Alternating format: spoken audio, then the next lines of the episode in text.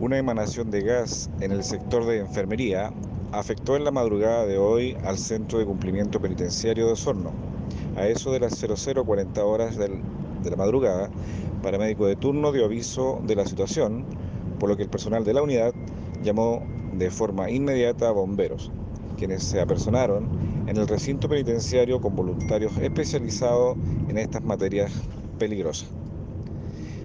Bomberos de la segunda y quinta compañía concurren y tras detectar que la emanación de gas procedía de una llave de paso, se procedió a ventilar la dependencia afectada con maquinaria especializada para ello.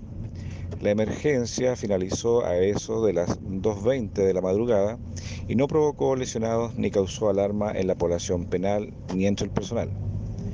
Como medida preventiva, Bomberos de Osorno solicitó no utilizar la enfermería durante la jornada de hoy y tampoco hacer uso de la red de gas.